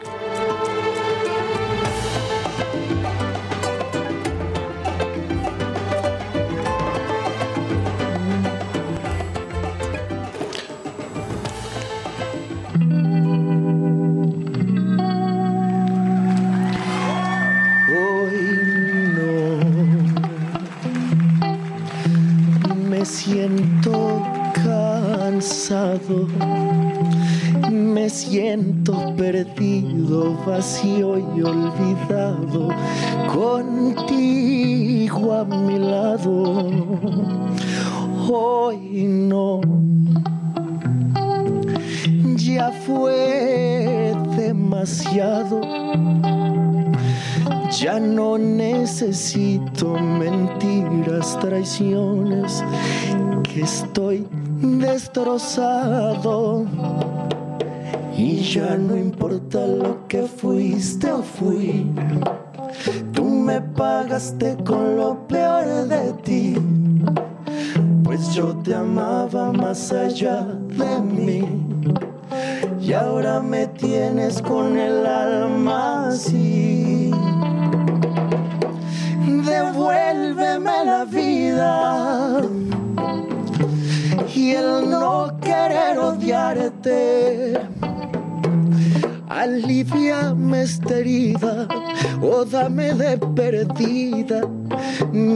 corazón por partes,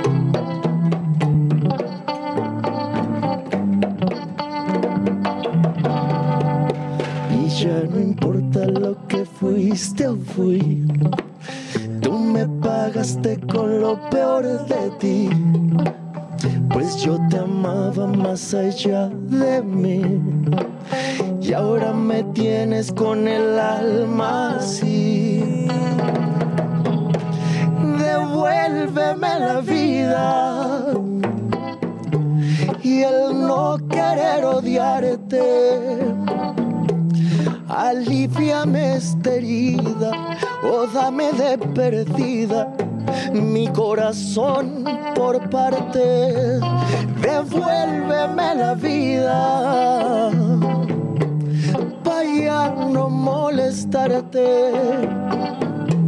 Lo nuestro fue divino, fue hermoso, inolvidable, pero eso era antes.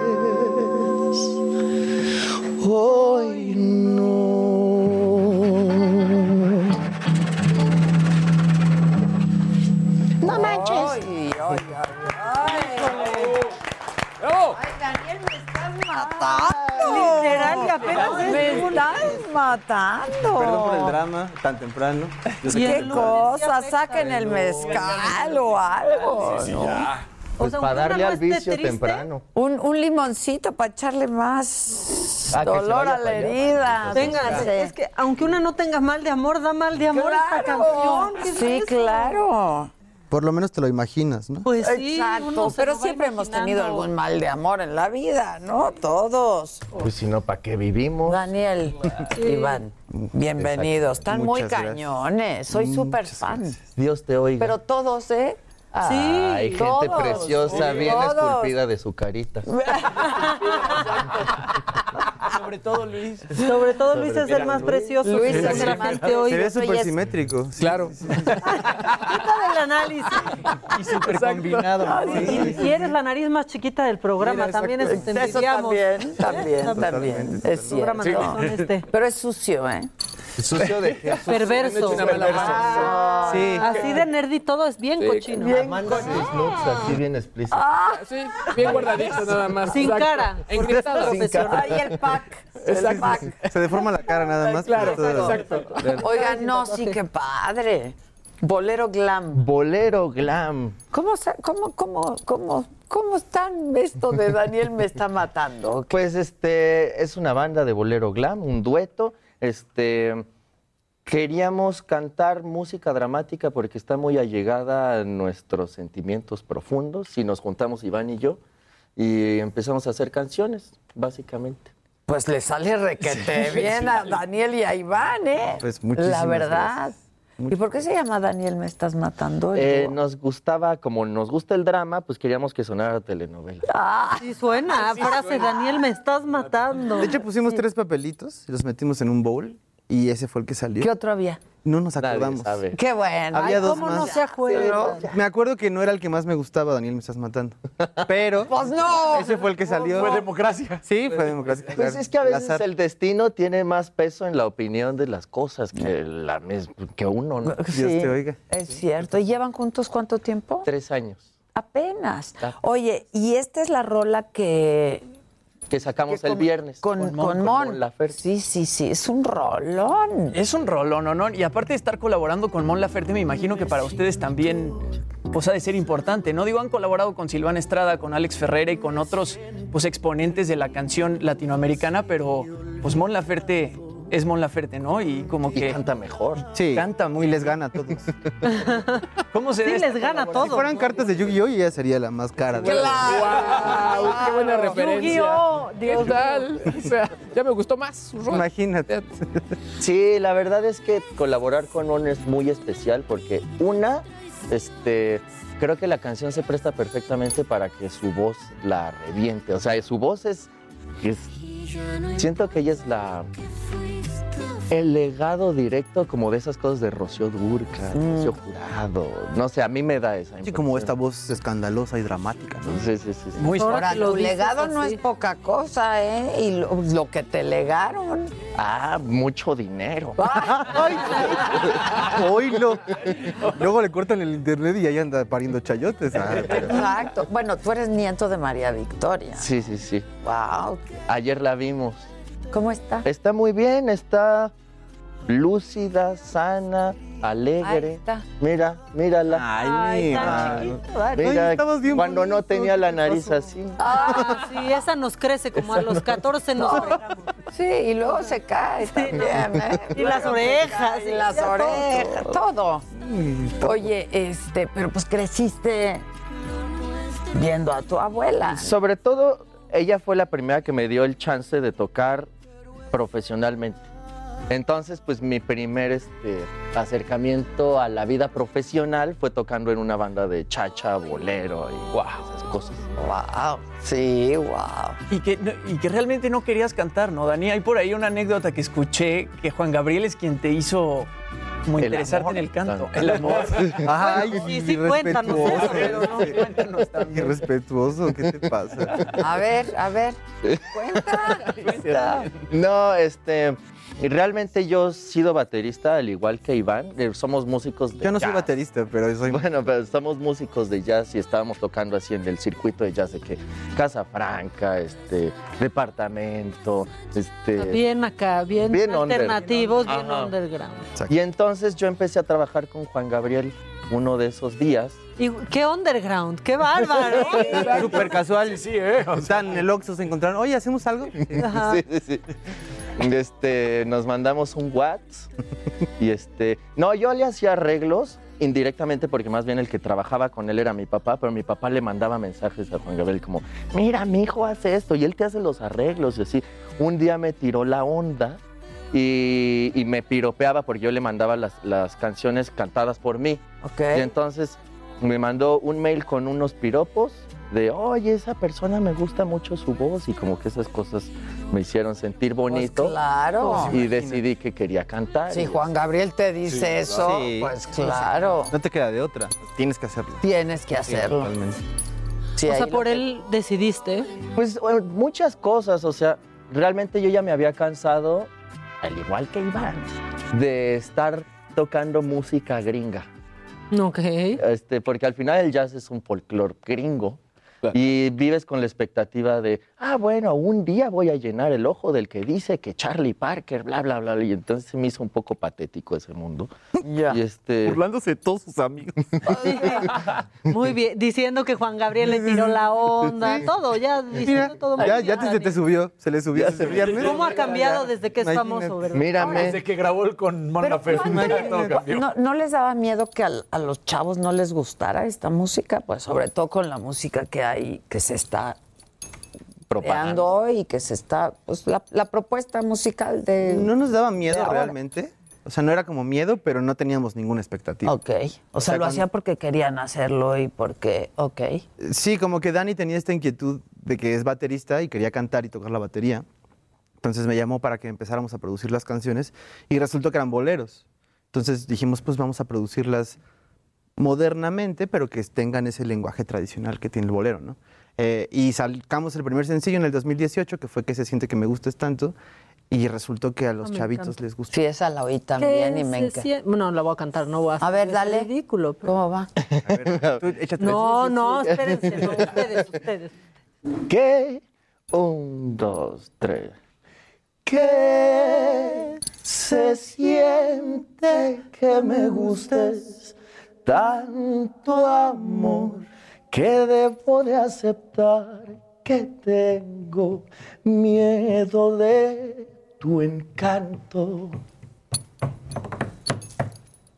¿Qué se siente que me gustes tanto amor? Que si un día tú te vas con alguien más, yo voy también. Me encanta eso. ¡Ándale! ¡Buenaza! Ay, vamos los tres, no importa. Exacto. Ahí vamos, yo te sigo. ¿A Si dos dónde son vas? buenos, tres ¿Dónde son hay que ir? mejor. ¿Te gusta otra? Vamos, vamos, te acompaño. Sí, las relaciones ahora hay cualquier tipo de formato. De todo, de todo. ¿Y ustedes cuál manejan? Perdón. Eh, él maneja el prematrimonio y yo la soltería. Ándale, pues Por es el que... matrimonio estuvo increíble. O sea, ¿ya te vas a casar? Ya me voy a casar. ¿Cuándo? En diciembre. ah, ya, felicidades. Ya me pidieron mi mano, se las renté un rato, porque me la piden bien. Ok. En diciembre. Ah, felicidades. o Muchísimas bueno, no sé si darte... El pesa. Exacto. No, felicidades. No sabes si chulear al bebé. Ay, está, está calientito. Afor- afortunadamente es feliz. Sin bebés ni nada, es por decisión propia. Qué padre, ¿no? Qué bueno. la bueno, vida en pareja es no padre. pensaríamos que es por un bebé. o Sí. sea, de- Bueno, pero ¿qué edad tienes? Yo me veo más paqueteado de lo que estoy. ¿Estás Tengo chavo? 30 años. Sí, súper chavo. Ya a esa edad uno no mete la pata. No. Sí, La es más raro. es Mira, más- ha pasado cada cosa. ¿Y tú, mi Dani, cuánto? 32. Y estás soltero. Soltero. Codiciadísimo. Codiciadísimo, me tira la onda Camila Sodi. Ay, sí. Diego Luna. De todo. Y ahí sí está difícil escoger, ¿no? La verdad, sí. O sea, Sí. Oye, por cierto, vi la, la serie de Diego. Todo va a estar bien. Todo va a estar bien. ¿Ya la vieron? Ya, No la vi, ya la Ah, acabé. pues ahí sale Ya. Silvana al final. Ahí sale Silvana, sí vi que subió unas historias el otro día. Al final sale. Sí. Tan bonita. Tan bonita, tan bonita. Cante y cante. Oye, ustedes hicieron rolas para amarres, ¿no? También. Amarre. Sí. Sí, justo. ¿Y qué tan ¿Cuál es la de diferente fue entrada, no? como a hacerlo para una serie o, o para crear su propia música? ¿Cómo sintieron esto? Era una canción que ya había salido.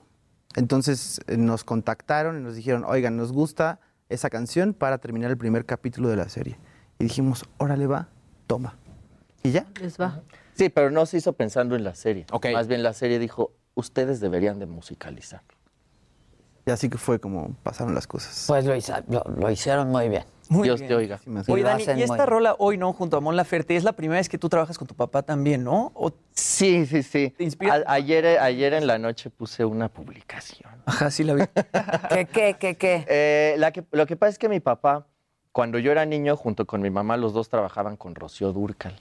No. Y entonces, este... Qué velo. Es que Sí, ya, también. No iba a ser bolero glam. Yo ya voy a- Sí. por eso me veo cholo, porque voy a hacer su guarura. ya. Y entonces, este, yo tenía la inquietud de hacer algo con mi papá y este, y el vehículo que vi para colaborar fue pues hacer un mariachi, porque aparte él, se le- él es fan del mariachi, toda la vida hizo mariachi. Le dije a Iván, y si hacemos un mariachito, Iván, órale, va. Entonces hice la canción pensando en el señor Alberto Aguilera, o sea, como que Sí traté piensas de mucho dar en. Juan Gabriel. Mucho en pienso, Juan. mírame, mucho. el- Sí, ya dijeron que si él diseñó los actos.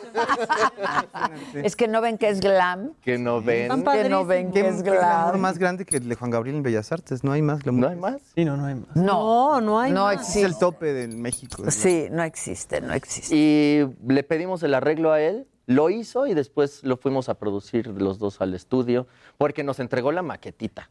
Y después en el estudio grabamos un mariachi de verdad, sintetizadores, unas cajitas de ritmo y así.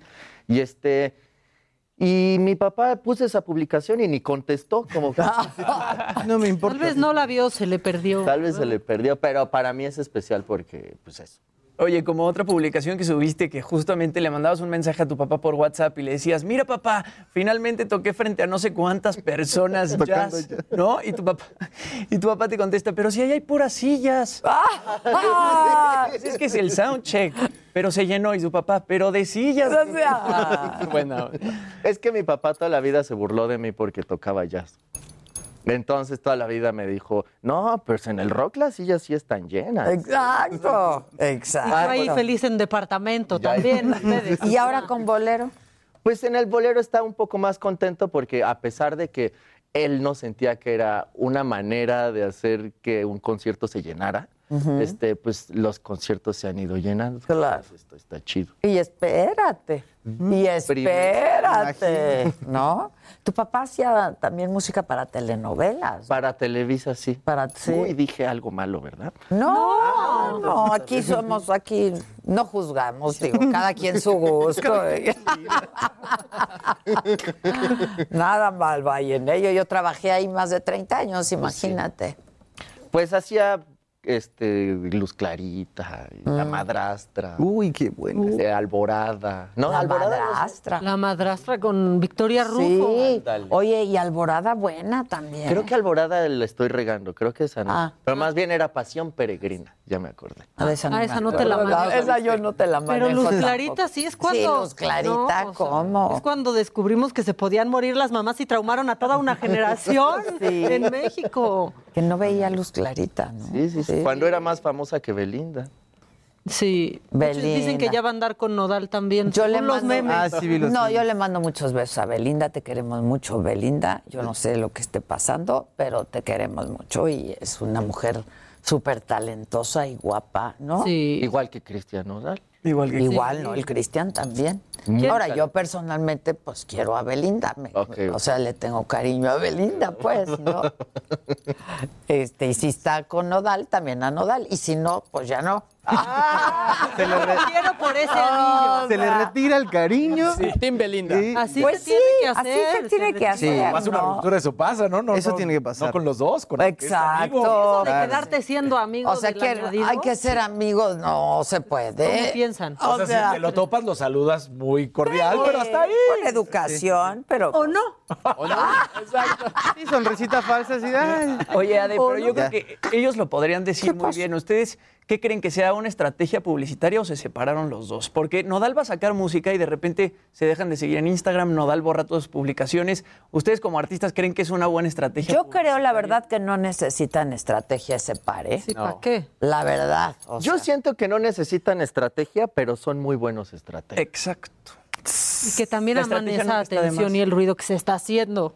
yo sigo insistiendo en que siempre hacen ruido y que. Hagan lo que hagan, van a hacer. Yo creo que Pues están yo muy digo- guapos los dos. Y si alguno me quiere dar un beso, no me gusta. Que hagan lo que quieran. Bendito sea el Personalmente, yo prefiero el beso de Cristian Nodal. Ah, ok, ok. A mí me da ¿Sí? igual. Yo no. Creo que ni yo, güey. Ni yo. Está bien bonito. Nadie Sí, aquí canta muy bonito, sí canta. Y aparte son las grandes Y está muy letrones. cañón ese cuate, la verdad. Sí, sí, escribe, escribe de a de veras. La de aquí abajo me hace muy feliz. Ah, sí, no nos digas.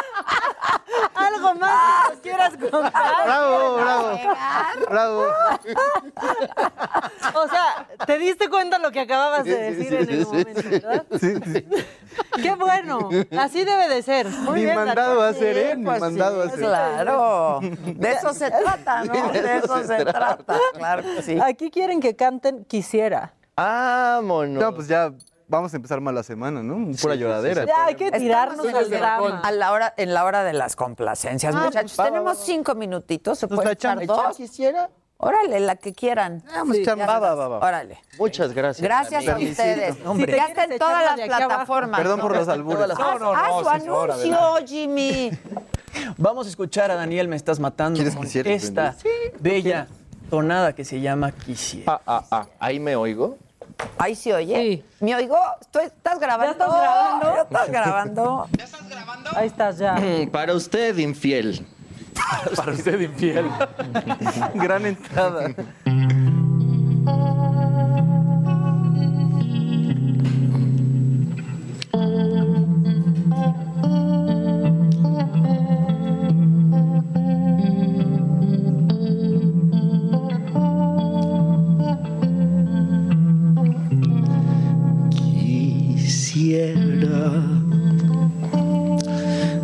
Decirle a mis latidos que ya no tiene sentido, que ya no vas a estar. Quisiera que fueras más sencilla de olvidar. Quisiera cuentos ni poesías, detalles sobre el día en que te fuiste así con él. Qué pena, pues fuiste mi mañana, mi hoy, mi ayer. Quisiera que la vida te pusiera en mi lugar y así también poderte lastimar. No basta con perdóname, regresa ya mi amor. Evítate la pena, por favor. Quisiera vida te pusiera en mi lugar y entiendas por un día lo que es amar.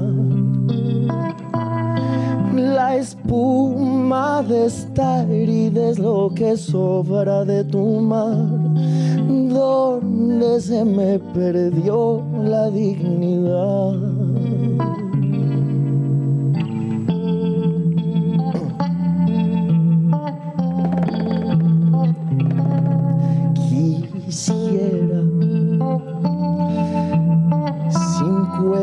Ni poesías, detalles sobre el día en que te fuiste así con él. Qué pena, pues fuiste mi mañana, mi hoy, mi ayer. Quisiera que la vida te pusiera en mi lugar y así también poderte lastimar. No basta con perdóname, regresa ya mi amor. Evítate la pena, por favor. Quisiera que la vida te pusiera en mi lugar y entiendas por un día lo que es amar. La espuma de esta herida es lo que sobra de tu mar, donde se me perdió la dignidad.